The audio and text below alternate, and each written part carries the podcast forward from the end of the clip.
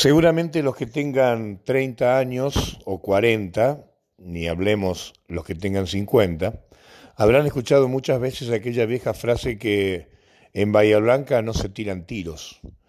Y seguramente puede ser cierto, porque hemos tenido robos y hemos tenido muy poquitos casos fatales. Lamentablemente me parece que ya eso quedó sin efecto porque en Bahía Blanca ya hay tiros, no quiero decir todos los días, pero algo tenemos que hacer. Ya tenemos también víctimas fatales por robo, Luis García, Barragán y alguno más que se me debe estar olvidando que no corresponde que me olvide, pero lo que ha pasado esta semana demuestra que Bahía Blanca tiene una necesidad urgente de que alguien haga algo.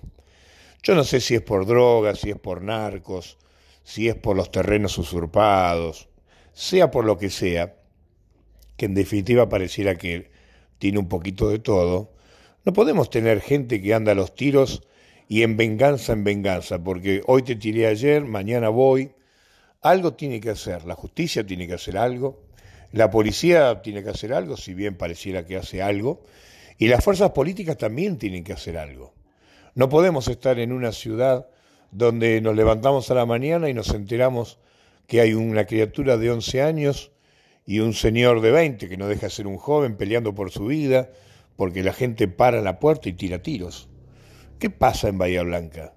No se está haciendo nada en Bahía Blanca, algo hay que hacer en Bahía Blanca. Alguno dirá, bueno, está bien, es el sinónimo de ciudad grande. Bueno, no, a mí no me importa que sea ciudad grande. Tenemos que hacer algo como sociedad y los que tengan la responsabilidad de manejar la seguridad y la justicia en la ciudad de Bahía Blanca tienen que darse cuenta que esto se está yendo de las manos. No podemos tener tiros todas las noches, me parece.